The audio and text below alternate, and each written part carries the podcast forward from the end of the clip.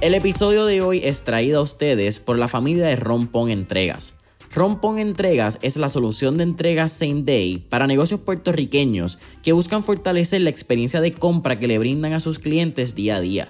Algunos de los beneficios que usted como dueño de negocio obtendrá cuando se conecta a Rompón Entregas son que su cliente obtendrá entregas rápidas el mismo día y también obtendrá comunicaciones automatizadas con detalles de su orden. Usted como dueño de negocio también tendrá un equipo de servicio al cliente personalizado que le brindará un servicio de entregas los 7 días de la semana, enfocándose en el área metropolitana de Puerto Rico, mientras mantiene un costo fijo por entrega, familia. Escuchen eso, costo fijo por entrega. Así que si esto es algo que te interesa para ti, para tu negocio o para el negocio de un conocido, puedes solicitar el servicio de Rompon Entregas entrando hoy a la página web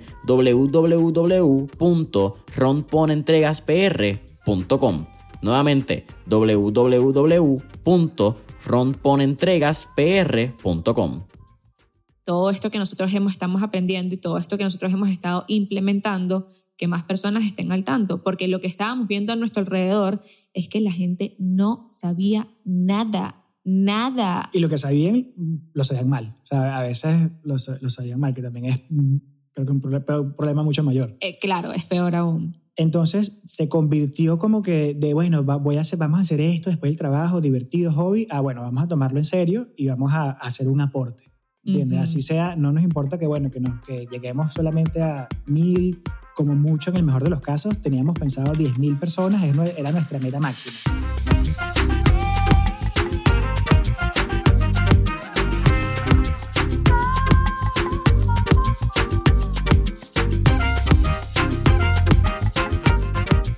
¿Qué es la que hay familia? Mi nombre es Jason Ramos y bienvenidos a Mentores en línea, un podcast donde hablamos con los empresarios e influencers responsables por las marcas más destacadas, para que así conozcas quiénes son tus mentores en línea. Y en el episodio de hoy me acompaña Andrea y Carlos, quienes son mejor conocidos como Endeudado, la plataforma donde hablan sobre finanzas personales, inversiones, ahorros y tarjetas de crédito. Y cabe mencionar que su canal de YouTube actualmente tiene sobre cientos, ciento, 105 mil suscriptores. Así que, Andrea y Carlos, bienvenidos a Mentores en Línea. Muchas gracias. Muchas gracias por la invitación. Felices de estar acá. Felices de estar acá. Gracias a ustedes por aceptarla. Eh, estamos hablando, como yo le llamo, en el pre-podcast session. Estuvimos hablando un poquito porque nos conocimos en persona. Aunque esto está sucediendo virtualmente, nos conocimos aquí en Puerto Rico en el Invierte Fest. Un shout out a Victoria Hilsis de Infusion Investments. Y estamos hablando que la pasaron increíble, aunque tuvieron ahí un mini percance durante los últimos días. Pero, ¿cómo fue esa experiencia en Puerto Rico? ¿Cómo fue el evento? ¿Y qué les pareció la audiencia puertorriqueña?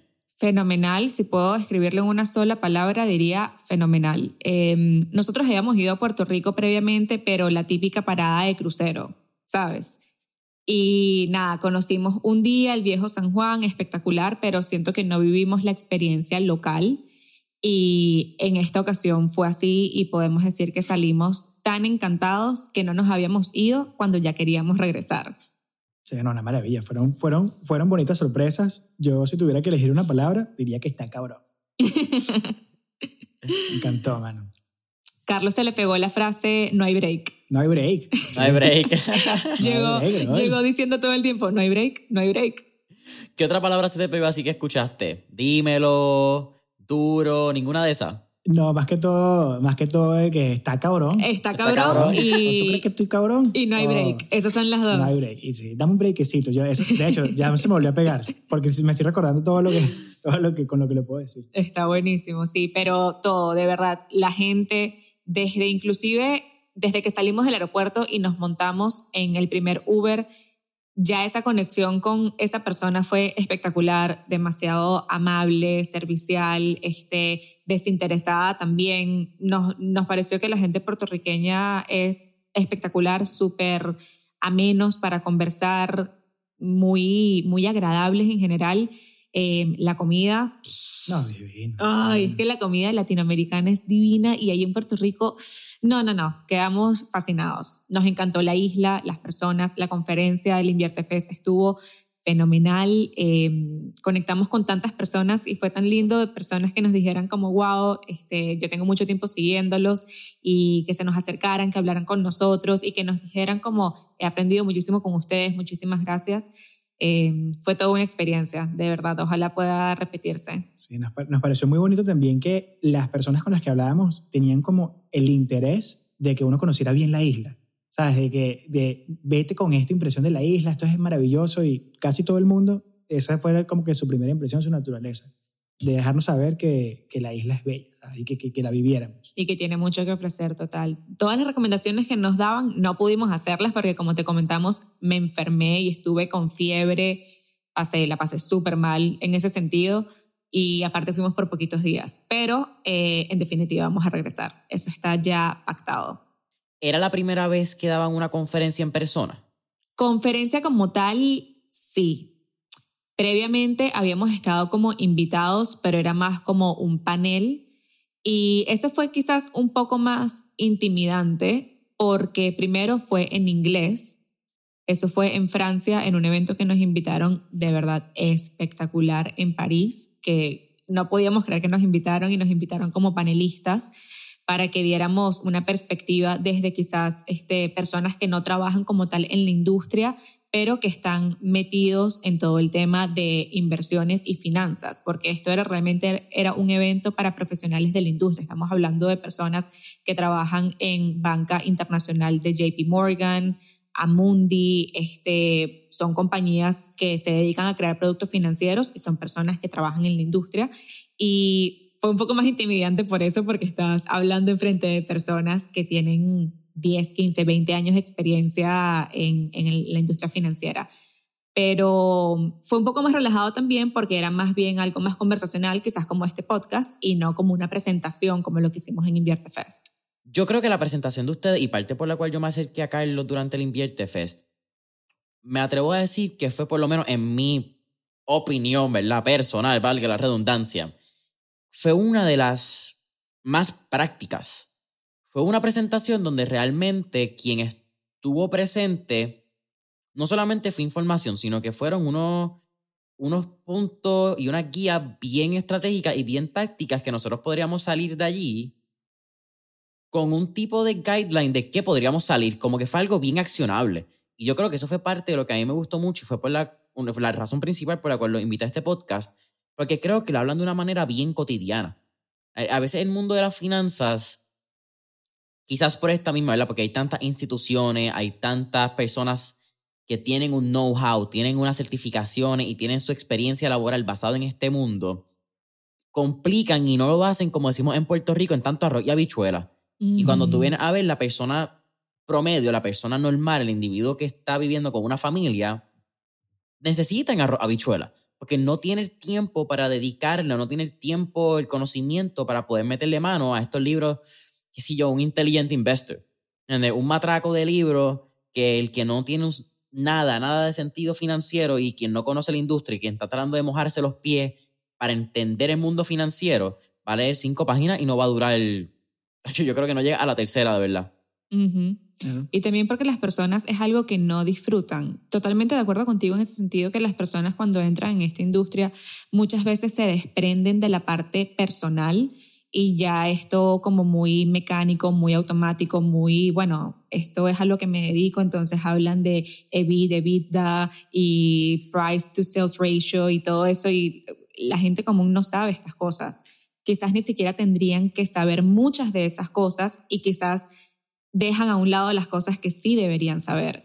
Y eso es una de las grandes razones por las cuales nosotros quisimos comenzar este proyecto para que más personas se pudiesen interesar y pudiesen mejorar sus propias finanzas personales de una forma sencilla de entender y sobre todo, como tú acabas de decir, algo que sea accionable. Vamos a hablar un poco antes de llegar al canal de YouTube, porque yo creo que eso es un lado bien grande. De, de todo lo que va a ser la conversación. Pero Ambos son de Venezuela, ambos son nacidos y criados en Venezuela.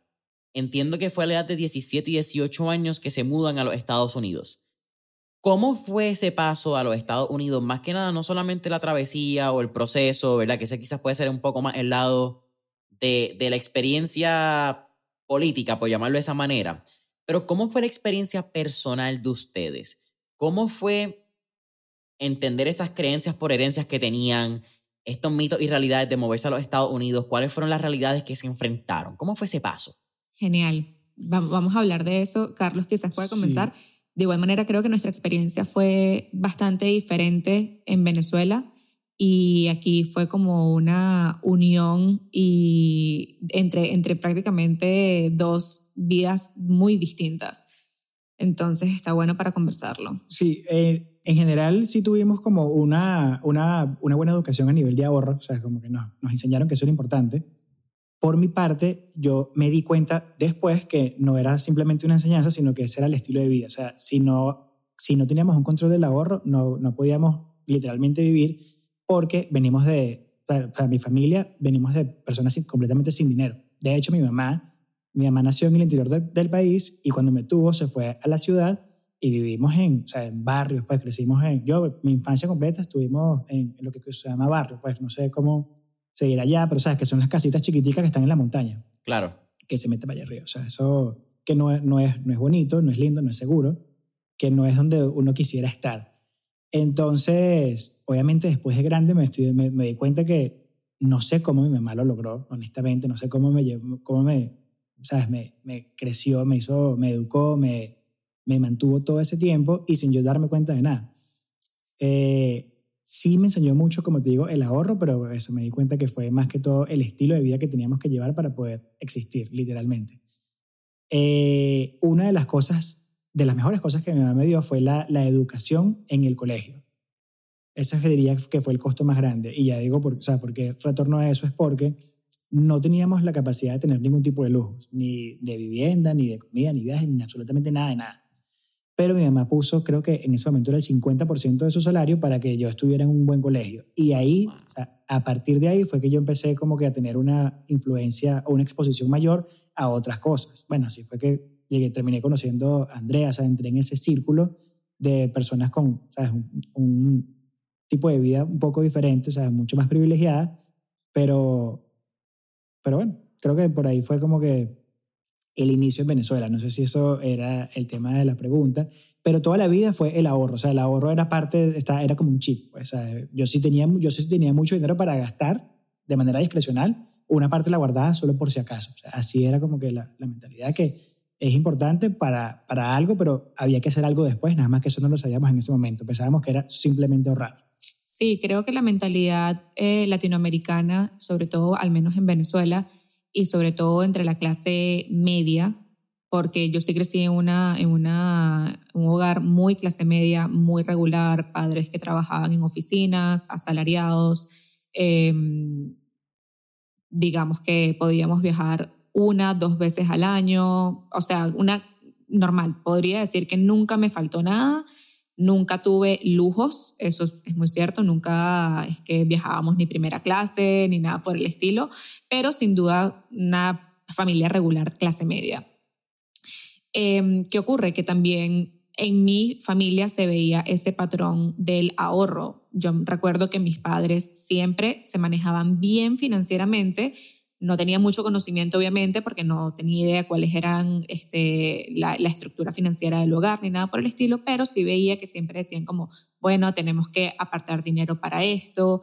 Me acuerdo que en una ocasión se querían comprar un carro, entonces, nada, estuvieron ahorrando por tanto tiempo para, ahorrarse ese, para comprarse ese carro, estuvieron ahorrando por muchísimo tiempo para eventualmente poderse comprar un apartamentico en la playa, ese tipo de, de, de de camino. Pero más allá de eso, realmente absolutamente nada. Y creo que eso es muy común en Latinoamérica. Es, mira, tienes que trabajar súper duro, tienes que ahorrar si quieres tener lo que quieres tener.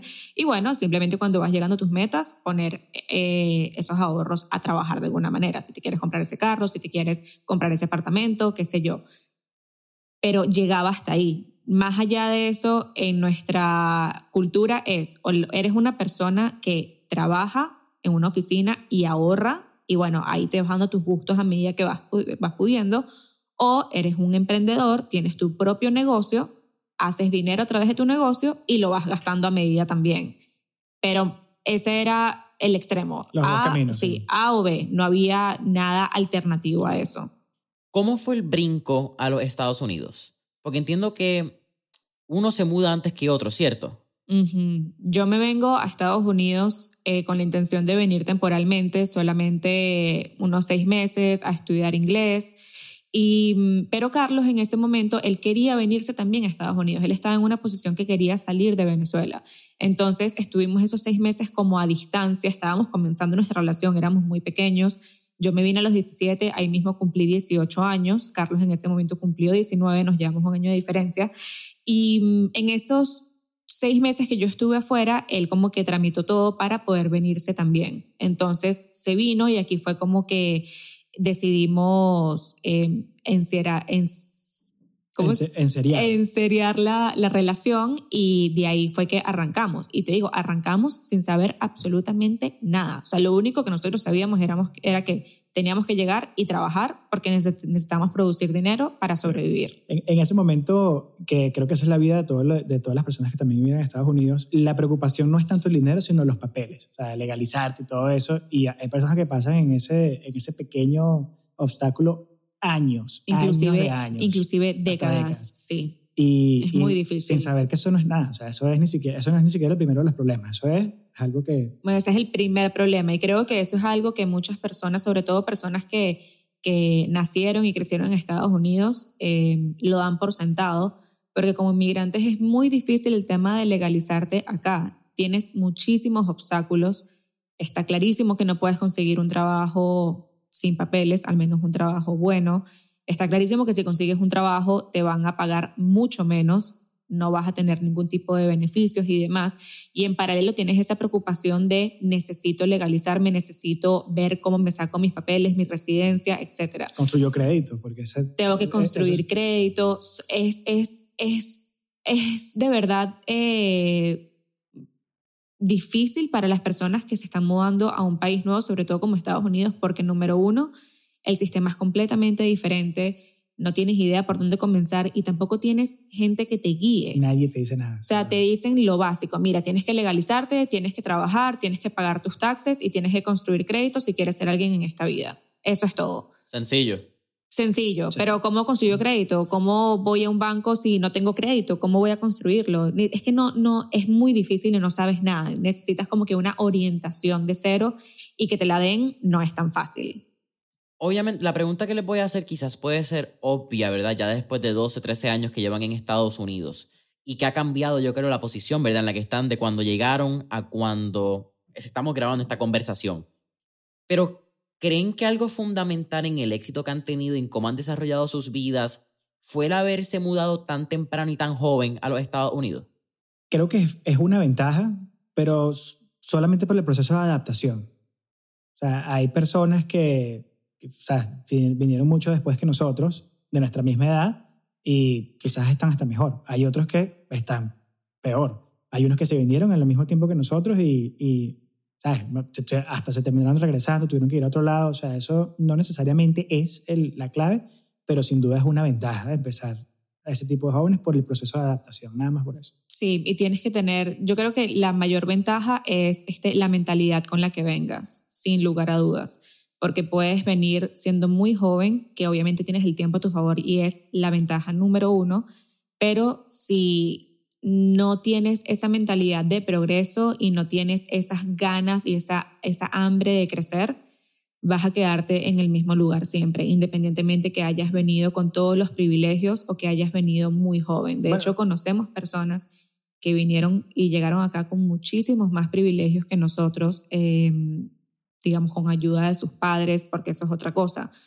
La situación en Venezuela fue empeorando cada vez más, sobre todo cuando nosotros estábamos entrando a nuestra edad adulta y es obvio que nuestros padres no podían ayudarnos. Cuando nos mudamos, eh, mis papás sí pudieron ayudarme por un tiempo, pero ya después de eso era imposible y yo tampoco les podía exigir absolutamente nada sabiendo lo mal que estaba la situación en Venezuela. Y fue por eso que hubo como un desprendimiento de, mira, yo voy a hacer mi vida por mi lado, voy a dedicarme a, a buscarme mi propia vida con Carlos y salir adelante los dos y punto.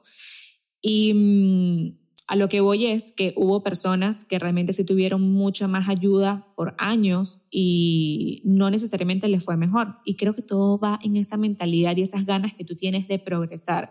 Porque lo que sí hemos aprendido, creo que una de las lecciones más importantes que hemos aprendido, no solo en este país, sino creo que aplica para todo el mundo, es que nadie va a solucionarte la vida. Solamente te la puedes solucionar tú mismo.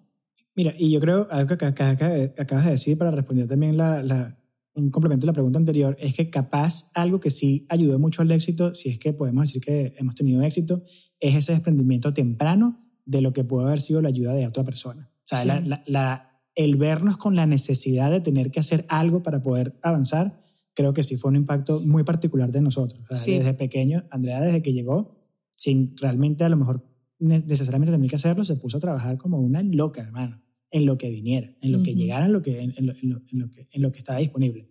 Eso sí creo que fue algo diferencial. Sí, esa dependencia puede costarte muy caro, sobre todo si te sientes muy cómodo. Si estás muy cómodo, estás perdiendo demasiado tiempo valioso, que pudieses estar eh, siendo una persona demasiado productiva y sobre todo poniendo tu tiempo, invirtiendo tu tiempo en algo que pueda hacer que crezcas muchísimo. Entiendo que el canal de YouTube nace en los comienzos de pandemia, si no me equivoco, ¿cierto? En mayo, junio del 2020, más o menos cuando lanzan. Y antes de eso, pues quiero entrar al tema de YouTube. Creo que ustedes tienen una maestría en YouTube en los pasados dos años y son un ejemplo a seguir para cualquier persona que esté comenzando un canal. Pero hay algo que me llamó mucho la atención cuando estaba haciendo este research de ustedes, es que aunque ustedes no tenían un background en finanzas, cada cual sí tenía un background muy interesante en estos aspectos de los medios digitales. Si no me equivoco, Andrea, tú ya habías trabajado y trabajabas en redes sociales, en todo lo que es digital marketing, y Carlos venía con un background de producción, ¿verdad? Venía con un background de medios. ¿Cómo fue esta conversación? ¿Cómo fue? Yo creo que el, el, hay un análisis parálisis cuando cualquier persona quiere comenzar un canal de YouTube. Siempre es, no, pero puede estar mejor, pero puedo tener mejores luces, pero puedo tener mejor producción, pero quizás puedo saber más del tema. ¿Cómo fueron esos inicios de los canales de YouTube? ¿Y cuáles fueron los miedos más grandes que se enfrentaron que ustedes dijeron, sabes qué? Al carajo, vamos a lanzarnos? No hay break. No hay break. que dijimos. Eso fue... Es gracioso que lo digas porque creo que cuando comenzamos, Carlos era un poco así. Carlos era muy perfeccionista. Carlos quería tener todo perfecto. Recuerdo que al principio él quería tener primero unos 50 videos grabados y editados para poder lanzar el canal, para entonces poder tener como que esa, este, ese, ese, espacio, ese colchón en dado caso para que no estuviésemos todo al día. Obviamente es imposible. Y yo le decía a Carlos, o sea, si nunca vamos a salir. Entonces creo que una de, la, de, de las cosas que nos funciona a nosotros es que como somos los dos, creo que nos complementamos el uno al otro de cierta manera.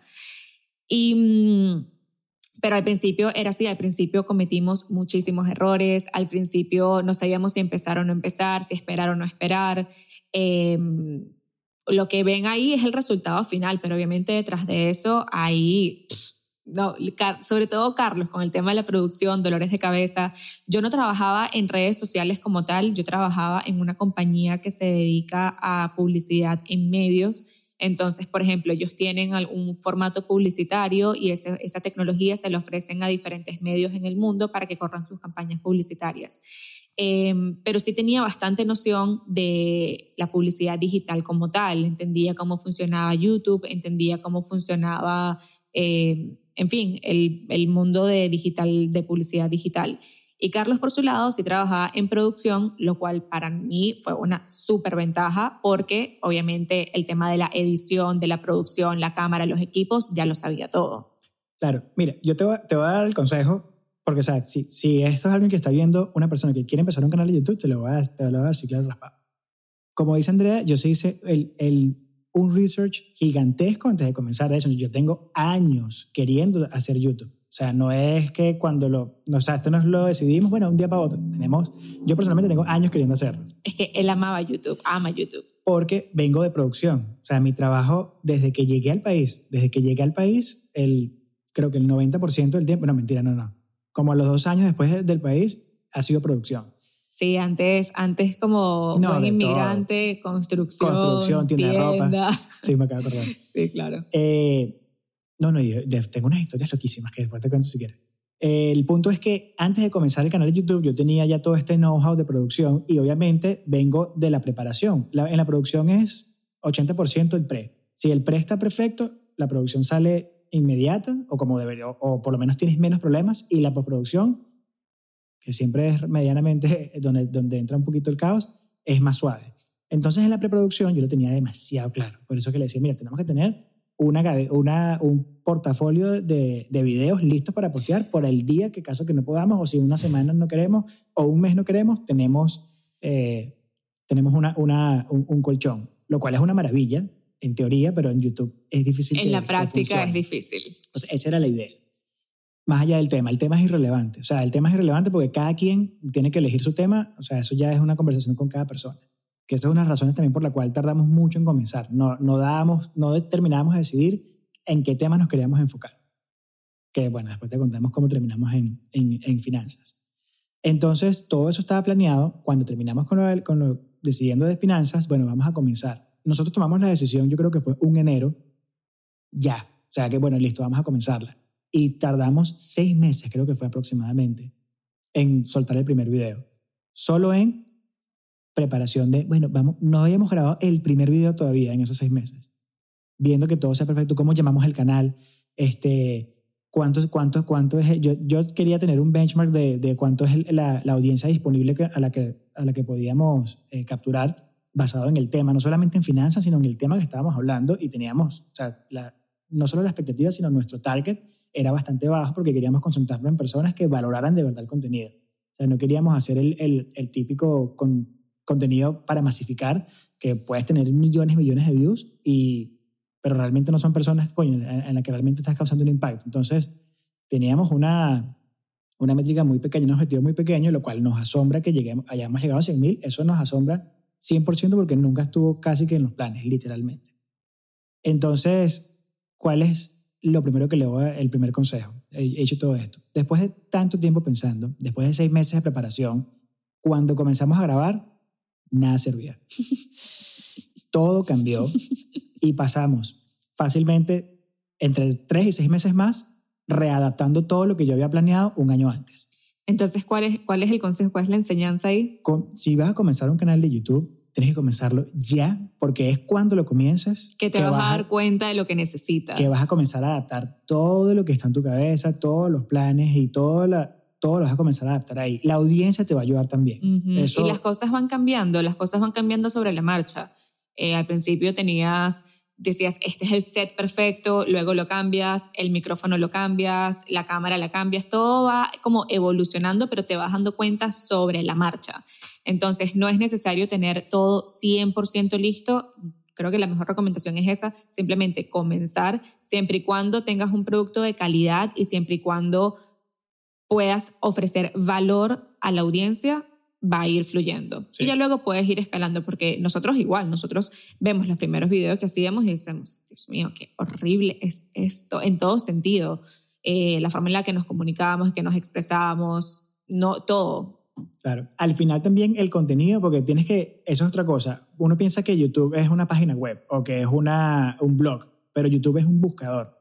Entonces uno no lo trata como un buscador, uno lo trata como si fuera un blog, como si fuera, por ejemplo, el, el tema de, de un diario, por, por ponértelo así. Y no lo es. Entonces, eso también es otra cosa que hasta el día de hoy todavía estamos intentando adaptar, o sea, tratando de entender cómo funcionar dentro de este buscador y no como un blog o una página web. Es bien loco que digan seis meses, esos meses iniciales, porque ese fue más o menos el tiempo del desarrollo del podcast. Y yo creo que todo, todo lo que mencionaron fue exactamente eso mismo. Yo te diría que encontrar el nombre por alguna razón fue lo más fácil. Yo busco un curso de 30 minutos gratis de, en, ese, en aquel momento, no sé si todavía lo tiene, John Lee Dumas, que es el de Entrepreneurs on Fire, un podcaster. Y tenía una guía de cómo sacar tu nombre, cómo hacer el brainstorming, cómo sacar la descripción. Perfecto. Una hora, una hora y media, como que yo creo que ya había hecho todos los pasos y lo lanzamos. Como que lanzamos me refiero a un papel.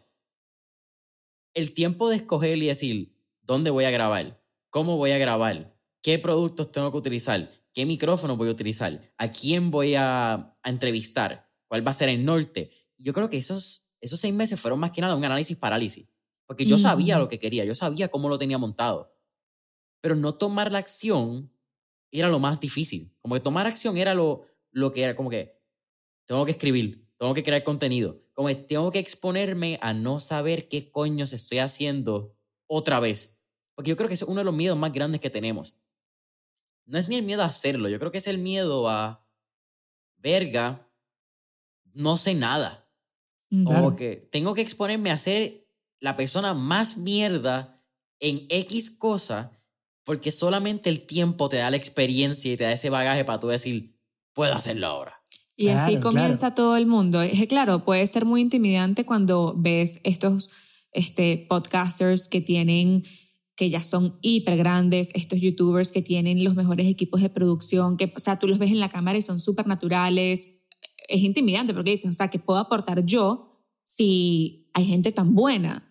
Pero no todo el mundo comienza así. De hecho, nadie comienza así. Todo el mundo comienza sin saber prácticamente y aprendes sobre la marcha. Hay personas que empezaron grabando desde el celular y ya, ya, tienen, ya, tienen un estudio. Y algo que es importante que tú dices es que uno cuando comienza, uno trata de planear todo lo que uno sabe, pero uno no sabe lo que no sabe. Y eso lo vas a saber cuando comienzas. Cuando te enteres, cuando te lleves esos golpes. Y ahí te das cuenta que lo que sabías no era nada. O sea, era el 0.5% del, del todo y sigues aprendiendo todos los días. Eso es lo increíble. Siempre aprendes algo nuevo, tal cual como en las finanzas, que nunca paras de aprender. Todos los días es un aprendizaje, te enteras de algo y es como que vas cayendo en ese rabbit hole que una cosa te lleva a la otra. Creo que en, todo, en todas las áreas pasa eso, en las finanzas, en la producción, en todo. Tú acabas de hacer el puente al tema de las finanzas. ¿Cómo llegaron a ese tema? Porque entiendo que fue mucho cuando empezaron a hablar con ciertos amigos y familiares, ¿verdad? Este Friends and Family, como se llama en inglés, que se dieron cuenta que esto era un tema el cual todo el mundo tenía interés, pero necesariamente no todo el mundo lo hablaba en esta roya bichuela como estábamos mencionando al inicio. Mira, realmente, como te dije, nosotros, yo personalmente siempre quería tener, he querido tener un YouTube paralelo a mi trabajo yo trabajaba en producción y quería llegar a mi casa a seguir produciendo. Ese era mi sueño. Pero parte de mi sueño era que estuviera Andrea. O sea, esa era como mi condición personal. Porque no solamente que no lo podía hacer solo, eso sí siempre lo tuve claro yo desde el principio. No puedo encargarme de producción y de, de todo. O sea, necesito que alguien me ayude y no solamente eso, sino que Andrea, mano, es demasiado buena para absolutamente todo. o sea, eh, de hecho, inicialmente yo lo que quería era que Andrea fuera la única que estuviera en cámara yo ni siquiera quería salir. Yo quería que Andrés eh, estuviera todo. Suena como tremendo productor. Bueno. Productor 100%. Es que esa, era la idea. Entonces, todas las propuestas de ideas que yo le presentaba a Andrea, todas me las rechazaba. Que sí, bueno, ella dejo que lo haga porque obviamente se descarga, pero nadie, estuve años presentándole ideas, hacía presentaciones. Yo me acuerdo que, nos acostábamos a dormir y de repente así con las luces apagadas y entonces me decía, Andrea, ¿qué te parece esto? Y yo, ay, Carlos, por Dios, nada que ver, o sea, ¿qué te pasa? Porque es lo que yo, como yo lo veía, o sea, a mí la verdad no me llamaba mucho la atención YouTube, yo no era tan usuaria como Carlos y veía que Carlos lo quería hacer, pero a mí no me llamaba mucho la atención, la verdad. Entonces me decía, bueno, pero podemos hacer un canal de cocina y, ¿sabes? Este, por ejemplo, pero todo, al final todo era relacionado con dinero, era como que cocinando on a budget. Entonces, este, nada, podías ver como cuánto costaban las cosas, porque siempre como que la parte del dinero para nosotros ha sido algo importante, es como que siempre nos llama la atención el tema del dinero. Eh, entonces era por ahí. Eh, quizás viajes, lo que sea, y yo decía, es que no, no me gusta, o sea, no, no siento que sea algo que pueda hacer por mucho tiempo. O sea, quizás, ah, como un hobby y tal, pero no es algo que realmente me apasione. Hasta que luego caímos en cuenta y fue como, en realidad, yo amo hablar de finanzas, o sea, y amo todo ese mundo y siempre ha sido algo que me ha gustado porque siento que es una manera es algo de lo que puedes aprender y te conviene porque puedes aplicarlo y puedes ir superándote con el tiempo. O sea, ese tipo de enseñanza literalmente es poder. Y mm, es algo, un tema que a mí siempre me apasionó y creo que a Carlos también le gustaba, pero siento que a mí era como que me apasionaba de verdad el tema de las tarjetas, es como que no puedo entender cómo la gente no las está utilizando, o sea, tiene demasiado provecho. Cuando poco a poco fuimos este, entrando en el mundo de la inversión, era como miércoles, nadie que nosotros conocemos invierte.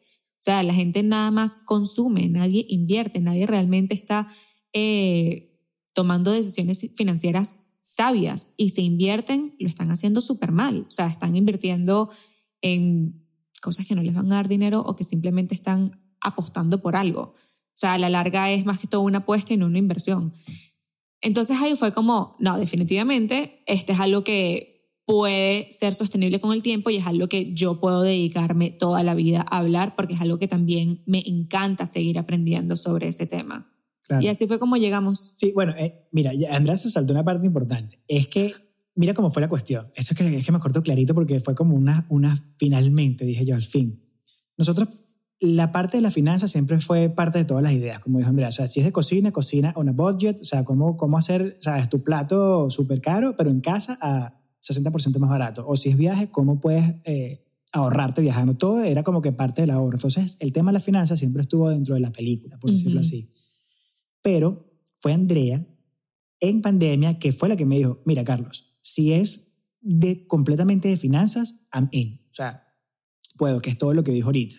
Y en nuestra imagínate cómo fue, cómo era en nuestra cabeza, decía, pero es que eso en realidad no, no creo que sea algo que la gente, porque yo me estaba enfocando más en, entretenimiento, con enseñanza, pero más en entretenimiento. Entonces, eso no creo que sea algo que en realidad a la gente le interese. O sea, yo, yo estoy pensando con YouTube como una página web no como un buscador. No creo que sea interesante. O sea, yo no sé, de verdad no. Y Andrea me dijo, bueno, si no es eso, no es nada. Entonces dije, ok, bueno, si vamos a hacer ese tema, entonces ya no va a ser entretenimiento y vamos a tener que hacerlo de verdad. O sea, vamos a tener que exponernos nosotros, vamos a hablar de cómo lo hemos hecho hasta ahora. O sea, ahí empezó como que en realidad a, a formarse la idea de endeudados. Claro, porque todo eso en paralelo también estaba ocurriendo que nos estábamos encontrando con temáticas como el movimiento FIRE, este, el tema de la independencia financiera, lo de que puedes vivir de tus inversiones y demás. Entonces fue como, o sea, es como que algo que estaba siendo alimentado llegó a un punto que era como, Dios mío, amo esto, o sea, de verdad amo todo lo que estoy aprendiendo, no puede ser que nadie lo sepa. Entonces fue como que perfecto, como genial, todo esto que nosotros hemos, estamos aprendiendo y todo esto que nosotros hemos estado implementando, que más personas estén al tanto, porque lo que estábamos viendo a nuestro alrededor es que la gente no sabía nada, nada. Y lo que sabían, lo sabían mal. O sea, a veces lo, lo sabían mal, que también es creo que un, problema mucho mayor. Eh, claro, es peor aún. Entonces se convirtió como que de, bueno, voy a hacer, vamos a hacer esto después del trabajo, divertido, hobby, ah, bueno, vamos a tomarlo en serio y vamos a, hacer un aporte. ¿Entiendes? Así sea, no nos importa que, bueno, que, nos, que lleguemos solamente a mil, como mucho en el mejor de los casos, teníamos pensado diez mil personas, era nuestra meta máxima.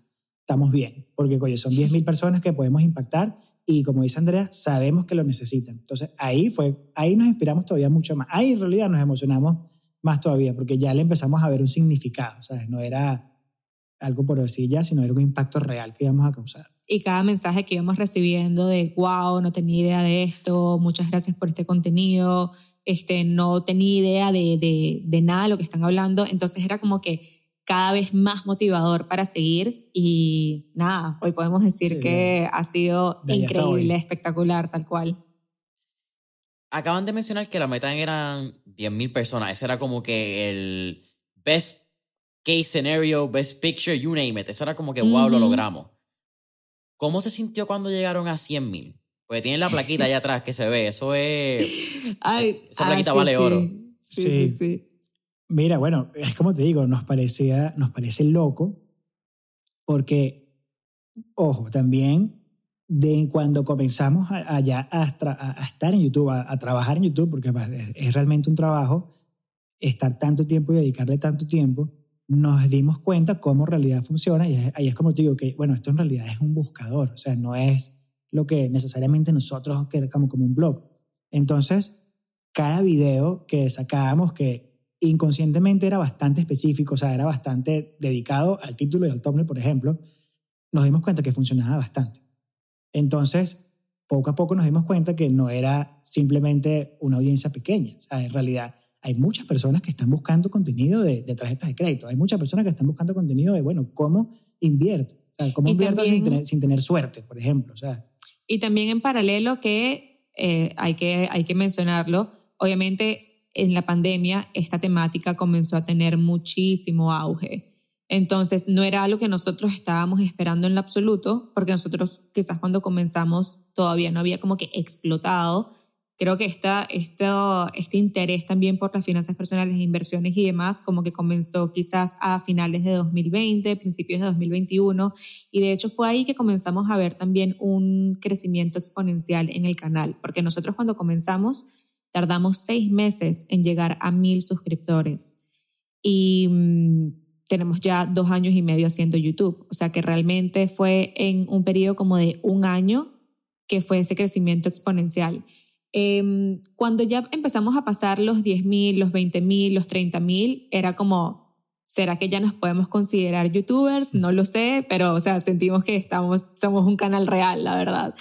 Y ya, si te digo la verdad, llegar a 100.000 fue un sentimiento espectacular porque es como que ya tienes tu checkmark, te llega tu placa, eh, te da mucho sentimiento.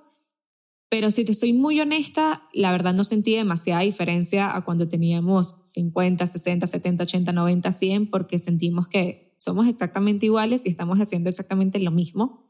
Pero sí fue satisfactorio haber recibido todo ese reconocimiento. No, y también que las personas que estuvieron con nosotros desde el principio, que están todavía con nosotros ahora, sentimos que todavía estamos hablando con esas personas. Entonces, es muy, muy fácil diferenciar a alguien que nos acaba de ver en, o sea, en los últimos videos o que nos acaba de ver, no sé, inclusive en los últimos seis meses, a alguien que tiene más de un año viéndonos. O sea, es demasiado fácil identificarlos porque no saben quiénes endeudados, no tienen idea en realidad lo que están viendo. O sea, no, no tienen idea cuando comentamos algo, realmente no saben de dónde viene, no saben nada y entonces, de cierto modo, nos mantenemos como que con la audiencia desde el principio, con esos 10.000, para ponerle un número que teníamos en mente, creo que siempre es nuestro foco servirle a ellos. Entonces, aquí voy a citar a, a Quentin Tarantino que siempre dice, yo hago películas para mí y todo el mundo está invitado. Entonces, nosotros tratamos de hacer el mejor contenido que a nosotros mismos nos da o sea, nos ayuda y que sabemos que le va a dar un aporte a esas personas que realmente nos ven por, por Carlos y Andrea y todos los demás están invitados. Sí, totalmente. Y, pero el hecho de verdad de, de ponerlo en perspectiva, que más de 100.000 personas estén suscritos a nuestro canal y que estén viendo nuestro contenido, es alucinante, es alucinante. Loquísimo. Sí, sí, sí, es, es increíble. También en Instagram cuando publicamos algo y de repente tiene no sé qué cuántos miles de views. Es como, no puedo creer que todas estas personas nos están viendo, nos están este, comentando, mandando mensajes, interactuando con nosotros. Es súper lindo, la verdad, es súper lindo cada mensaje que recibimos y no solamente de apoyo, sino también de personas diciendo, mira, tengo esta situación, a ver si me pueden ayudar. Obviamente es difícil estar el día a día con eso, pero nosotros intentamos ayudar siempre dentro de lo que podamos y nos llena mucho. Hay algo que me da mucha, me da mucha gracia, que es cuando, cuando hay piezas, sobre todo en social media, en Instagram o en TikTok, que se van demasiado, llegan bastante lejos. Uno empieza a tener como un cierto grado de, de, de, no sé, miedo. O sea, no, no quieres que se vaya tan, tan lejos. Porque en realidad empieza a llegar como que a diferentes audiencias y ya se, se pierde. Entonces ahí es cuando yo digo que, bueno, ya, ya este posteo dejó de ser de nosotros. Ya eso es de, Internet, o sea, ya es de las personas. y, y, llega como que un grado así de... de sí, sí, de, de, no sé, como, como de miedo. O sea, tú quieres que llegue solamente al grupito que, que se creó, para el cual se creó ese, ese posteo. Si una vez se va de cierto número, es como que, oh, well, let's see where we get. Como que, let's see what happens. sí. okay. ¿Hasta dónde va a llegar este tren o dónde se va a crashar con algún comentario? ¿Hasta dónde se va a ir viral? Eh, si quieres, vamos a entrar un poquito ya en el tema de, de como tal, de lo que hablan endeudado, ¿verdad? Que son las finanzas, tarjetas de crédito, ahorros. Y yo creo que un tema que a mí me gustó mucho que ustedes trajeron en el Invierte Fest fue cómo ustedes crearon este, o no crearon el significado, ¿verdad? Pero cómo explicaron lo que es la libertad financiera. Porque yo creo que este tema de libertad financiera ha creado un tabú, ha creado unas expectativas de que tienes que ser millonario, tienes que tener X cantidad de millones en inversiones, o tienes que ser, qué sé yo, probablemente hay 10.000 definiciones de lo que significa libertad financiera porque va a definir también de cuáles son las metas de esa persona, ¿verdad? Como esa persona quiera definirlo. Pero ustedes hablaron de lo que son, si no me equivoco, era 25 veces tus, eh, tus gastos o cuál era tu, tu consumo mensual. Y ustedes también hablaron de lo que era la regla del 4%. Háblame un poquito más de eso. Mira, el, la definición de, de independencia financiera simplemente es no, no tener una preocupación por el dinero. Esa es el, el, la base del todo.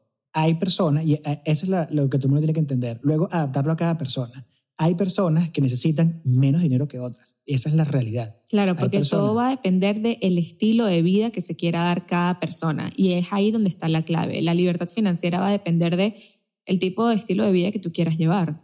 Exactamente. Hay personas que necesitan, después hacemos el cálculo exacto como estás diciendo, pero hay personas que necesitan un millón de dólares para estar bien como ellos quieren. Hay personas que necesitan 10 millones de dólares para estar bien. Y hay personas que necesitan 500 mil.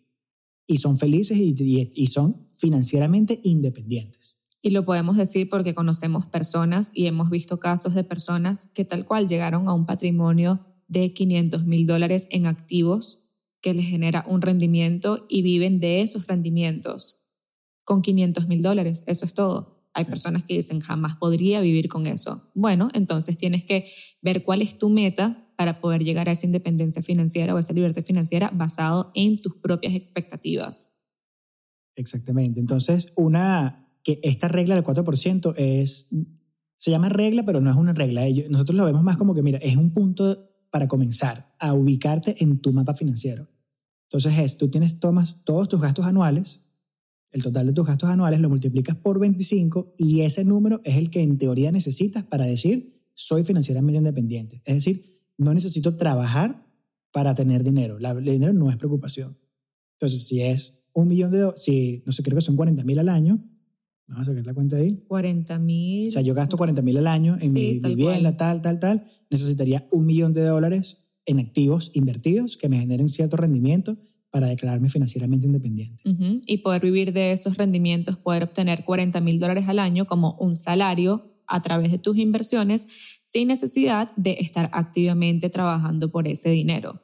Entonces es ahí cuando tú dices, bueno, maravilloso, puedo realmente este, vivir de mis inversiones.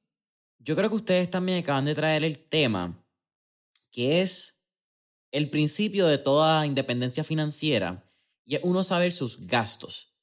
Y ustedes también lo mencionaron en, en el Invierte Fest y eso fue parte de lo que a mí me gustó mucho, que es que tú tienes que crear el hábito de tener tus presupuestos y conocer tus gastos. Y yo creo que esa es la parte donde el, ese yo me puedo tirar un número y ustedes me corrigen, pero como el 80-90% de las personas que tienen algún tipo de problema financiero, incertidumbre financiera, ahí es donde empieza la falla, porque no conocen sus gastos, no saben en dónde se va su dinero, su dinero entra en una cuenta de cheque y por ahí mismo se va esa cuenta de cheque, se va en pago, se va en gastos, se va en la rumba y no crean un hábito de crear su presupuesto mensual o anual. ¿Cómo ustedes ven ese tema, verdad, de crear el hábito del presupuesto? Porque es un tema bien tedioso que no es divertido y yo creo que es cool la creación de hábitos no es divertida. Yo creo que eso es una falacia que la gente habla de hábitos y dicen, sí, tienes que crear hábitos y los hábitos te hacen exitoso. Eso es bien cierto, pero nadie te dice lo tedioso y lo odioso que es tú a veces crear un hábito. El hábito no se crea cuando estás motivado, el hábito se crea con la disciplina de cuando, fuck, I don't want to do this, tú te levantas a las 6 de la mañana y corres y haces ejercicio. O cuando a final de mes o a principio de mes te toca entrar a tu chequera o entrar a tu spreadsheet de Google Spreadsheets y decir, ok, ¿cuánto gasté? Me a tomar dos horas, no lo quiero hacer, pero sé que tengo que hacerlo. Pues ahí entra el hábito. Así que, ¿cómo ustedes explicarían, verdad, esa creación de hábito? ¿Cómo ustedes le dirían a las personas que comiencen? Y si no tienen un presupuesto y no lo han creado, ¿cuáles son esos principios que debería tener toda persona para comenzar a crear un presupuesto? Súper. Em, yo diría que lo más importante es que la persona pueda encontrar qué le funciona a ella, a esa persona. Porque hay muchísimos este, modelos para presupuestar, hay muchísimas formas de manejar nuestro dinero y lo cierto es que hay unas que son mucho más dedicadas que otras, hay unas que son mucho más tediosas que otras y no todas van a funcionar para todas las personas. Entonces, lo importante es que una persona pueda decir, bueno, este método me funciona a mí, quizás el método de los sobres, por decir algo, que es un método muy popular entre la, la comunidad de, de finanzas personales, que dicen, bueno, si yo recibo, por decir algo, 3 mil dólares al mes, yo divido todo en diferentes sobres todo durante, para, durante todo ese mes y voy gastando de cada sobre. Lo estás poniendo como en diferentes buckets. De esa manera no te estás pasando de nada y tampoco estás dejando nada por, por debajo. Luego, si te sobra algo, buenísimo, pero si el sobre se queda sin dinero, ya no puedes gastar ni un dólar más. Esa es una metodología bastante interesante que muchas personas aplican, sobre todo las personas que tienen que ser más visuales con el dinero. Nosotros nunca lo hemos implementado. ¿Por qué? Porque nosotros somos más de manejarnos con el spreadsheet, ver los números, ver este, cuánto estamos gastando en nuestro estado de cuenta y luego verlo en un Google Sheet o quizás en una eh, aplicación que te lo centraliza todo, como puede ser Mint o Personal Capital, que son eh, empresas que te hacen este budget prácticamente automatizado, que lo estás enlazando a tus cuentas bancarias, etc. Entonces ya tienes como que una perspectiva de todo. Pero lo importante es al menos comenzar y ver cuál de esos métodos te funciona y que sea accionable, como hemos dicho varias veces en este podcast, porque lo importante es eso, es como el hacer ejercicio y eso también lo puedo hablar por experiencia. Yo era súper mala para hacer ejercicio antes, súper mala, hasta que encuentras qué es lo que realmente te gusta, qué es lo que por lo menos mm, quizás no es que lo ames o lo disfrutes demasiado, pero bueno, lo puedo hacer porque cuando hay algo que, digamos, de verdad desprecias u odias hacer, no importa qué tan disciplinado seas o qué tan motivado estés, no lo vas a hacer. Entonces hay que encontrar un método que funcione para cada persona y para cada situación. Eso, eso también lo mencionamos en, en el Invierte Fest, que es el secreto en donde la gran mayoría falla y en donde la minoría lo logra, que es en lo sostenible que es tu plan. Si no es sostenible, no lo vas a lograr porque esto es un plan a largo plazo no hay ninguna metodología que sea rápida. Entonces todas tienen que ser parte, ahí viene lo, lo, que tú dices del hábito, tiene que ser algo sostenible. Entonces, como dice Andrea, es encontrar eh, e, eso que te funciona a ti, que sea sostenible durante realmente toda la vida. No hay break, O sea, hay que tener, tienes que tener un presupuesto. Eso no es parte de la pregunta, o sea, eso es el parte de la acción. ¿Cómo lo haces? Esa es la pregunta totalmente. Puedes inclusive decir, bueno, lo quiero simplificar lo más posible, voy a implementar la estrategia 50-30-20. Entonces, así de sencillo, si gano 3 mil dólares al mes, sé que de esos 3 eh, mil, 50% se me van a mis gastos fijos no negociables, 30% entretenimiento y 20% a ahorro e inversión.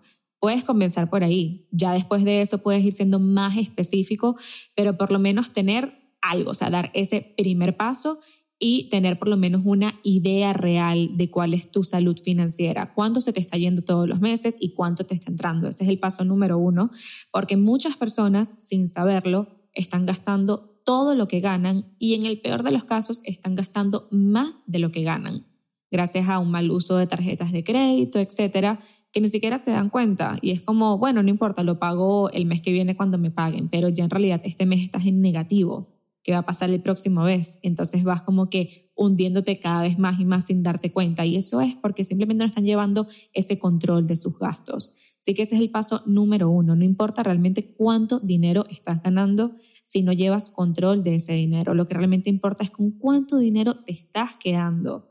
O sea, si al final ganas 10 mil dólares y gastas 10 mil dólares, estás en cero, estás quebrado, estás a un respiro de la bancarrota prácticamente, porque un eh, percance financiero ya, ya fue, no, no vas a estar bien. Trabajar las finanzas en pareja, ¿creen que es un elemento más complicado que trabajarlo en el individual? Creo que depende de la pareja y de la, cada persona individual. ¿Por qué? Porque si son dos personas, si estás en una relación que ambas personas están alineadas y tienen objetivos en común, es muy fácil eh, encontrar ese common ground, encontrar ese punto medio y partir de él. De igual forma, nosotros somos partidarios de que cada quien tiene que tener su propio espacio, eh, inclusive dentro de las finanzas, porque a fin y a cabo cada persona es un individuo y cada persona tiene gustos distintos, prioridades distintas, a pesar de que eres una pareja y eres un núcleo familiar. Por ejemplo, este, Carlos ama todo lo relacionado a producción, música, etcétera, y quizás mis gustos están más en las plantas. Entonces, quizás Carlos no puede entender cómo yo voy a gastar dinero en una planta y yo no puedo entender cómo Carlos va a gastar dinero en una guitarra nueva, por decirte algo. Y es por eso que cada quien también necesita su espacio. Pero creo que cuando estás en una pareja puede ser muy poderoso porque eres un equipo y puedes llegar a esas metas muchísimo más rápido. Solamente que lamentablemente vivimos en una sociedad donde muchas veces piensan que eh, una pareja no te suma, sino que te resta. A veces yo leo mucho eso en, en redes sociales, es como, no, no tengas pareja hasta los 30 años o hasta los 40, primero dedícate tú a construir tu, tu, tu, imperio. vida, tus finanzas, tu imperio. No quería decir la palabra imperio, pero es literalmente lo que dicen, construir tu imperio y luego es que te buscas tu pareja. Y no necesariamente tiene que ser así. Si tienes una persona que tiene tus mismas metas y objetivos, pueden llegar a esas metas muchísimo más rápido. Sí, yo creo que ese, ese tipo de, de, observación, que también lo hemos, lo hemos aprendido mucho después que hemos estado expuestos a, todo esto, es que vienen, son comentarios que vienen muy subjetivos. O sea, esa persona que dice, no, construye tu imperio primero y después haz pareja, esa es una persona que quizás tiene la capacidad para hacerlo, y parece, le cree que es mejor. Hay personas que están en absolutamente el lado opuesto. Hay personas que quisieran hacerlo, pero no tienen la capacidad. Están solas intentando enfrentarse a un problema financiero en que no tienen idea de cómo salir. Entonces, a veces el, el, el, tema individual es relativo. O sea, si no lo puedes hacer, si no lo sabes hacer, si, no, si es hay personas que de verdad, hermano, es demasiado difícil llevar control de sus finanzas. Simplemente no lo hacen y pasan toda su vida hundidos y a esa persona le iría espectacular tener una pareja que, que, que le, le, dé ese soporte. Es donde dice Andrea que nosotros personalmente nos complementamos mucho por eso. Inicialmente teníamos lo, lo que es el más, lo más habitual dentro de las finanzas en parejas estables, que es una, una cuenta juntos, por ejemplo, y después un poquito para cada quien, para que cada quien haga lo que quiera. Eso es como que lo más eh, estable, por decirlo así, ¿verdad? es más poderoso porque todo, eh, la, gran mayoría entra en una, una sola, en, una sola caja, por decirlo así, y cada quien tiene lo suyo para ser feliz y, bueno, y gastarlo como quiera. El siguiente paso, que es el que nosotros personalmente le recomendaríamos a las personas que están buscando eh, la, la, independencia financiera, es unifiquen absolutamente todo y vayan a una sola meta. Obviamente tienen que dejar un poquito para, para los gastos, los placeres, para decirlo así. ¿Por qué? Porque tenemos que buscar una manera de que sea sostenible y cortar todos los placeres es insostenible. y, sí, tampoco es la idea porque tú quieres disfrutar tu viaje, quieres disfrutar tu vida, o sea, tampoco es una vida de, de recortes y, y, y struggles para llegar a una meta tampoco es la idea. O sea, en, pocas palabras, no puede ser tacaño, pues, o sea, porque él, a menos que naturalmente seas tacaño. O sea, sí, si te, y lo disfrutas, ya, bien por ti. Sí, que, que, hay personas que son así, ¿sabes? Hay personas que ven el placer es en el no gastar y cómo maximizar la espectacular. Y esa, ojo, esas personas la tienen clarísima y en 10 años son completamente financieramente, si les da la gana, renuncian a su trabajo y no, les, no necesitan nada, o sea, está, son independientes financieramente, financieramente independientes. Pero la gran mayoría de nosotros queremos, como dice Andrea, vivir nuestra vida mientras la vamos construyendo y eso es clave. Entonces, si estás en pareja, nosotros personalmente ponemos todos los esfuerzos en una meta y dejamos un poquito para los placeres que hasta ahora, quizás después de tanto tiempo viviendo juntos, son prácticamente iguales. nos gusta viajar y comer, básicamente. Dos buenos placeres de la vida. Yo creo que viajar y comer, eh, y mucho más nosotros que somos latinos, Creo que eso es, la comida siempre está envuelta en todo lo que hagamos. La comida es demasiado importante. Yo creo que es lo más importante. Con, con, esas, con esos dos estamos felices y podemos estar Ya que ustedes también trajeron el tema, yo creo que es el mejor puente para hacerlo. Tanto viajes como comidas, como restaurantes. Y algo donde ustedes también se han especializado mucho en el canal recientemente es en el uso de las tarjetas de crédito.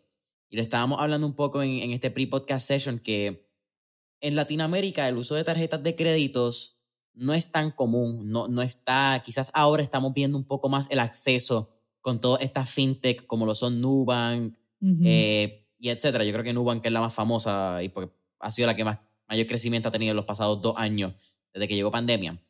Pero el tema del crédito ha sido un tema que poco a poco ha ido evolucionando en Latinoamérica.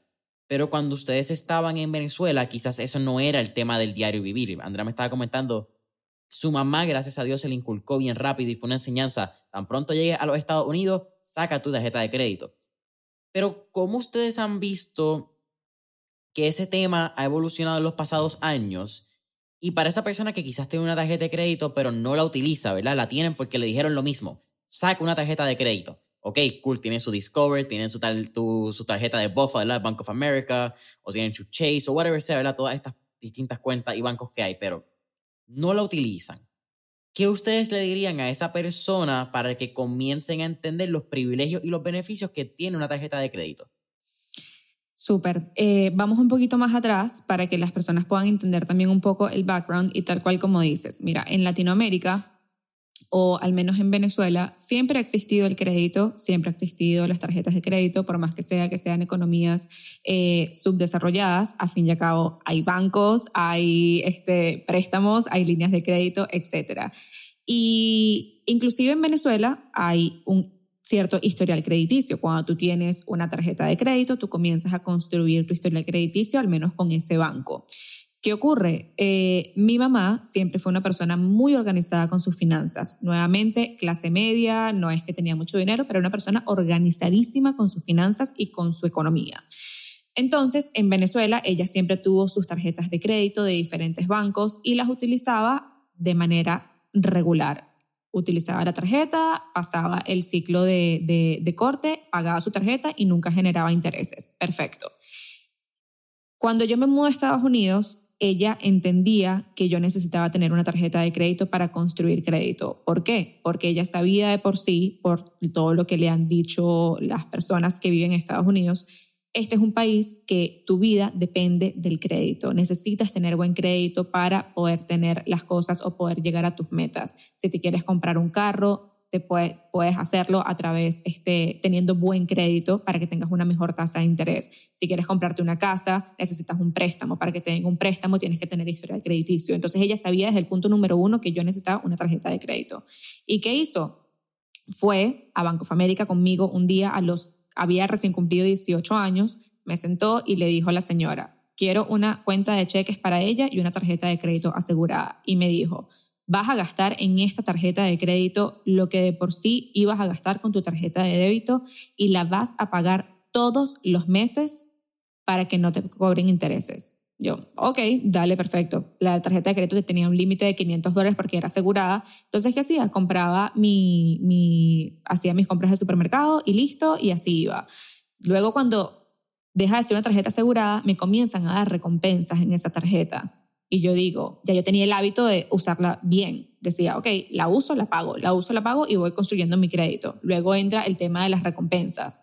Y digo, wow, esta tarjeta me está dando 1% de cashback solamente para hacer mis compras en el supermercado. Está súper bien. O sea, si gasto mil dólares este, cada tres meses, entonces ya sé que tengo 10 eh, dólares de cashback. Súper bien, está bien. Em, ¿Qué ocurre? Ahí yo empecé a ver que realmente el mundo de tarjetas de crédito va mucho más allá. Comienza a ver que está lo que se llaman los puntos, las millas, los loyalty programs de diferentes hoteles, aerolíneas y tal. Y todo lo que puedes hacer con tarjetas de crédito es tan poderoso que yo no lo podía creer. Yo decía, o sea, de verdad hay gente que está sacando pasajes, estadías en hoteles, este, etcétera, etcétera, gracias a las tarjetas de crédito. Yo quiero aprender cómo es. Entonces ahí fuimos los dos como sacándonos tarjetas, tarjetas, tarjetas y fuimos aprendiendo de que cada tarjeta de crédito tiene como que una valoración distinta dependiendo del tipo de recompensas que te dé. Em, las diferentes estrategias que hay para poder maximizar esos puntos y cashback, cuáles son las maneras más eficientes para poder obtener estos puntos, millas, cashback y demás y cuál es la mejor manera de, canjearlos. Y bueno, gracias a eso y gracias a todo eso que hemos estado aprendiendo, podemos decir que hemos literalmente ganado posiblemente más de 6 mil, 7 mil, 8 mil dólares al año con tarjetas de crédito y eso lo hemos podido utilizar para nuestras vacaciones, porque nosotros la mayoría de las veces que viajamos lo hacemos a través de, recompensas de tarjetas de crédito. Y ese yo diría que es el mayor incentivo, obviamente, para utilizar tarjetas de crédito de forma correcta.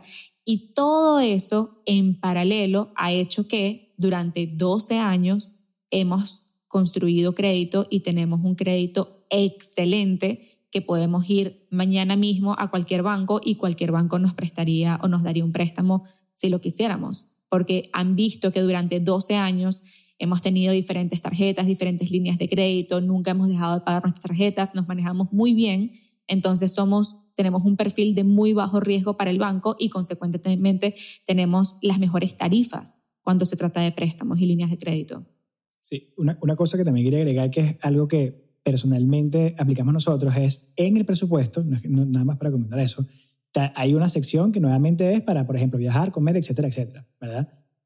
Cuando implementamos esto de las tarjetas de crédito, hace ya no sé exactamente hace cuántos años que comenzamos a viajar y comer básicamente a punta de tarjetas de crédito, de puntos, todo ese dinero que estaba destinado a esos gastos, a ese consumo, se pasa, se ha pasado a inversiones o se puede pasar a cualquier cosa que tú quieras. O puedes tener las dos cosas, puedes viajar más veces o comer más, como tú quieras. Entonces, ahí, ahí también por qué la importancia y por qué también nos interesa mucho que las personas aprendan a manejarse con tarjeta de crédito, no por la seguridad, etcétera, etcétera, sino por los beneficios que les puede sacar. Si eres una persona organizada con sus finanzas, vale demasiado la pena eh, saber utilizar las tarjetas de crédito, saber entender cómo funcionan los puntos, las millas, el cashback qué tiene más valor, qué puedes hacer con esos puntos, porque mm, nada, hay gente que eso realmente queremos ponerlo más en, en que sea también algo más accesible para nuestra audiencia, que puedan ver cuáles son realmente las posibilidades que hay con las tarjetas, porque dentro de nuestra comunidad es muy normal que las personas tengan su tarjeta de crédito y digan, ay, sí, me encanta porque genero 2% de cashback, entonces a fin de año tengo, no sé, 600, 700 dólares que acumulé durante todo el año y nada, con eso compro los regalos de Navidad, por decirte algo. Pero en realidad le puedes sacar mucho más provecho. Si eres una persona que te gusta viajar, tal cual como tú acabas de decir, que comer y viajar son unos placeres espectaculares, lo puedes hacer prácticamente gratis gracias a las tarjetas y de una forma bastante lujosa en realidad, quedándote en muy buenos hoteles sin pagar nada, todo porque estás maximizando todas esas recompensas que vas generando. Y es algo que también queremos compartir mucho más con nuestra audiencia para que puedan también sacar ese provecho. Yo creo que siempre está la pregunta, que es bien redundante, de ¿cuál es la mejor tarjeta de crédito para sacar? Y eso es una pregunta bien personal, porque al fin y al cabo va a depender de cuáles sean tus gastos, cuáles sean el, el, por ciento que sea de cashback o de puntos que te dé la tarjeta basado en X gasto y que tú puedas mirar quizás dónde estás tú en este espectro de tarjetas. Pero ¿qué recomendación ustedes le darían a esa persona que está buscando su tarjeta ideal? Ok, tal cual lo que acabas de decir. Hay que, lo que primero yo haría, sabiendo todo lo que sé ahora, es qué quiero hacer con esas recompensas. Yo partiría de esa premisa. Quiero simplemente tener cashback y utilizar ese dinero en efectivo para pagar mi tarjeta de crédito o quiero maximizar todos esos puntos y cashback que me están dando para dedicarme a hacer dos, tres viajes al año prácticamente gratis.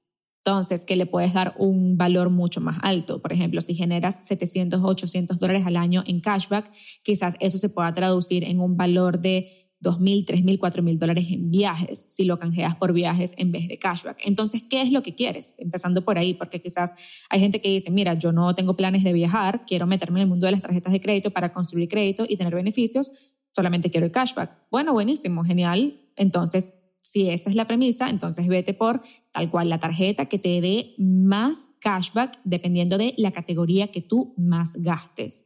Ahora, si eres una persona como nosotros que dice, mira, quiero maximizar todos los puntos y millas para poder viajar dos, tres veces al año casi gratis, entonces quizás puedes aplicar estrategias un poco más específicas y en vez de irte con ciertos bancos que solamente te dan cashback, puedes este, irte por otros bancos que son reconocidos por tener un punto, un sistema de puntos eh, flexibles, como puede ser, digamos, Capital One, Chase, American Express y Citibank, que son como que los cuatro más grandes que te permiten esa flexibilidad y, tener esos puntos que son muy valiosos, o decir, bueno, Discover me funciona porque me da cashback y solamente quiero eso, o Bank of America también, entonces dependiendo exactamente qué es lo que tú quieras hacer. E independientemente de eso, sí tiene que estudiarse bien cuál es la estructura financiera de la persona, porque sí por lo menos dos debería tener, o sea, independientemente de, cuál sea el, el, la estrategia que vaya a implementar. Es una para su uso diario y maximizarlo dependiendo a lo que quiera, como dice Andrea, hay que tenerla, y otra como para complemento que usualmente puede ser una de viajes o para comer afuera, etcétera, etcétera, que te, que te vaya generando. Como que esos dos es como que algo inicial, general para todo el mundo, y de ahí se va adaptando a, a lo que se quiera llegar. Pues.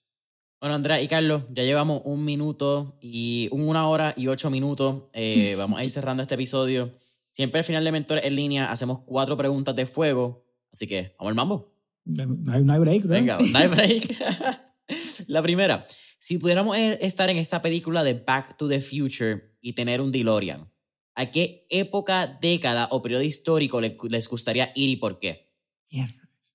Interesante. yo creo que tú tienes la respuesta a eso. Bueno, yo siempre he dicho y siempre le dije a Carlos que a mí me hubiese encantado eh, vivir la época de los 50, 60 y 70. O sea, me parece una época súper interesante porque fue como... Em, pasó el estilo de vida de la gente de básicamente ser súper miserables en el sentido que no había nada de tecnología, no había nada de, de desarrollo como tal, a, hubo un boom económico impresionante y la calidad de vida era espectacular y era como que un progreso nunca antes visto. Creo que fue como que comenzó realmente el desarrollo de la humanidad como lo conocemos hoy. Entonces me parece, me hubiese gustado este, haber podido experimentar esa época. Mira, si es, un, si, o sea, si es un viaje que uno puede ir y venir, es ese viaje. Sí ok, a lo mejor esto eh, es raro para algunas personas, pero me gustaría ir a un momento súper crítico en la historia, o sea, algo que sea crisis, donde las personas o sea, pensaran, bueno, este es el fin del mundo, ¿sabes? Como que para ver cómo estaba el ambiente en ese momento y compararlo con lo peor que, hemos, que yo, por ejemplo, yo he vivido en mi vida y saber si quizás a lo mejor estoy exagerando o se ha vivido peor en el pasado, se han vivido peores momentos en el pasado. O sea, me gustaría vivir esa experiencia. Sí, es, es, un viaje bien loco, ¿verdad? Pensarlo. Y a mí me gusta esa, esa pregunta porque sí, literalmente en la película va y regresa.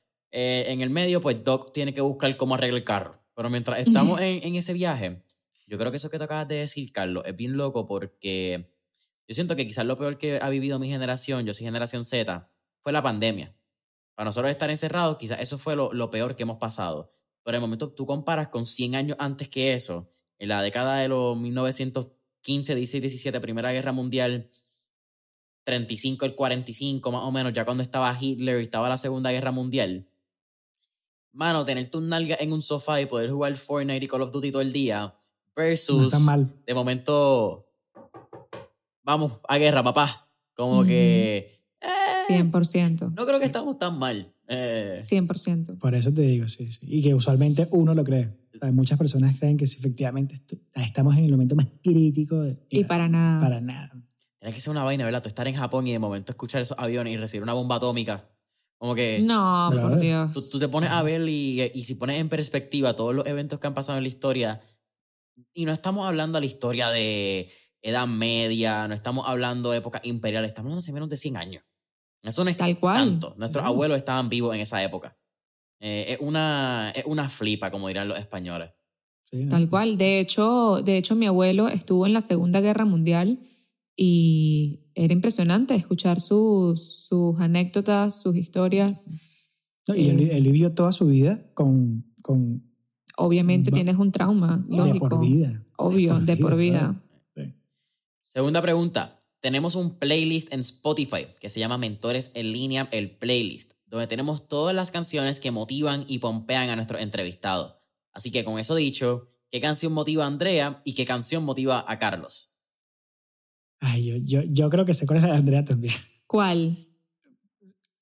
El, las cinco primeras canciones del, del canal de Dido. me encanta Dido, me fascina, me fascina. Sí, pero esa es más relajante. No sé si esa sea así como para motivar. ¿Cuál dirías tú que es así para motivarte? ¿Para ti? No, para ti. Eh, es que a mí me encanta la música, yo estoy todo el día en eso. Yo elegiría una, yo elegiría una de un rapero que, venezolano que se llamaba, bueno, se, llamaba Tyron, pero mejor conocido como Cancerbero. Oh, claro. Eh, hay una canción, hay dos canciones, una que se llama Y la felicidad que y Mañana será otro día. ¿verdad? Yo creo que todas las personas en el mundo deberían escuchar esas dos canciones por lo menos una vez en su vida y siento que son canciones que cambian la vida. Ese tipo de verdad que era impresionante. Yo podría decir que cualquier canción este, de la época o nuevamente 60, 70 que sabes que también me gustan mucho, como por ejemplo, em, no sé, que si Everybody Wants to Rule the World, esa me gusta. Uh, sí. Buena. ¿Tú sabes cuál es bastante, cuál motiva full? ¿Cuál? We Are the Champions, de Queens. Ah, esa motiva ah, muchísimo. Esa canción tú le pones y se te paran hasta los pelos. Sí. ¿Piensas que a Cancelbero se suicidó o lo mataron? Pero a ver, eso fue completamente un asesinato. 100%. Imposible que se haya suicidado de esa manera, y menos así. Es raro, sí. es, muy raro. Fue un, se tiró como un octavo, noveno piso, una vaina así, ¿verdad? Fue como... Sí, sí supuestamente. Hay muchas, muchas, muchas, muchas incongruencias, ¿sabes? También hay muchas... Es una locura. O sea, la, la historia de por sí no tiene absolutamente nada de sentido. Sí, eso es como un misterio que realmente solamente saben las tres personas que estuvieron en ese apartamento esa noche. Tercera pregunta. ¿Qué tres libros les recomendarían a nuestra audiencia? Mm, Súper bueno. Eh, podría empezar como número uno, eh, The Psychology of Money, la psicología del dinero, podría ser uno. Creo que es una guía perfecta para entender realmente cómo funciona el dinero y cómo funciona eh, las inversiones. ¿Cuál sería el segundo que podrías recomendar? Bueno, yo, yo recomendaría dos que son súper corticos, corticos, corticos, corticos, que creo que son en general. Uno es eh, The Minute Manager, se llama así, el manager de un minuto, creo que se traduce de esa manera.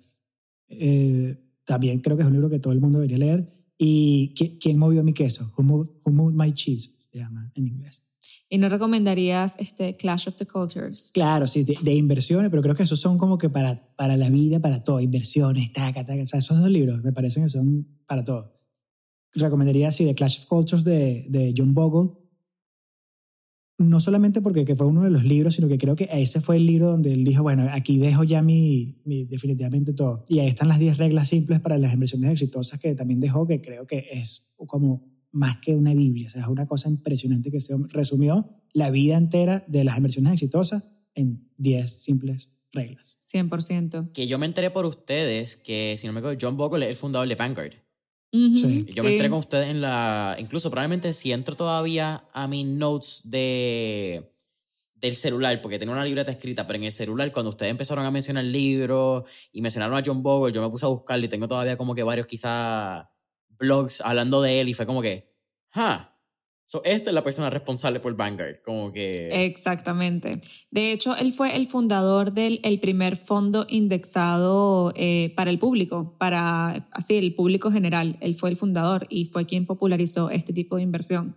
Entonces, de hecho, lo, tenemos aquí atrás. Sí. Ese, es el Papa Upa. Ese es. Entonces, sin duda, creo que tenemos muchísimo que agradecerle y también sentimos que una persona completamente desinteresada porque tuvo tantas oportunidades para hacer tanto o muchísimo más dinero del que pudo haber hecho y simplemente no es necesario. O sea, no es necesario realmente sacarle dinero a los inversores. O sea, es... esa persona definitivamente es responsable de el por qué muchas personas han logrado ser financieramente independientes en los últimos 30 años. 100%. Fácil. Bueno, André y Carlos, cuarta y última pregunta de este episodio. ¿Cuál sería su último tip o recomendación para todos nuestros escuchas?